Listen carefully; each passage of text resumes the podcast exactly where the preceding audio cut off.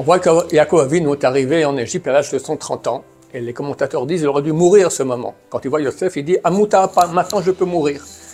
Et on voit que Dieu lui a rajouté 17 ans de vie. Il est mort à l'âge de 147 ans. Pourquoi? Les commentateurs disent parce qu'il a souffert. De quoi il souffrait? Que son fils, c'est lui qui lui donnait à manger.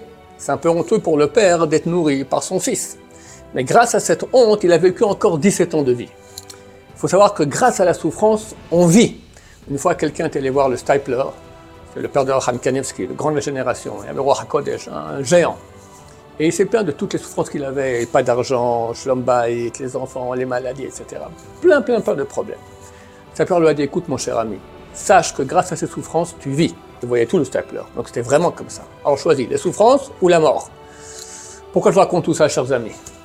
Euh, L'État d'Israël a annoncé déjà qu'on allait vraiment rentrer en guerre avec Hezbollah, euh, milices euh, iraniennes au Liban. Nos hôpitaux déjà se préparer à recevoir des milliers de victimes. Dieu, nous en préserve. Donc il semblerait qu'on va dans une période de souffrance. Il faut savoir qu'après ces souffrances, il y aura une joie énorme. Tenir bon. Grâce à soi, ma chère viendra, il faut tenir bon, je n'ai pas aucune souffrance. Et après, il y aura une grande, grande joie, comme un accouchement.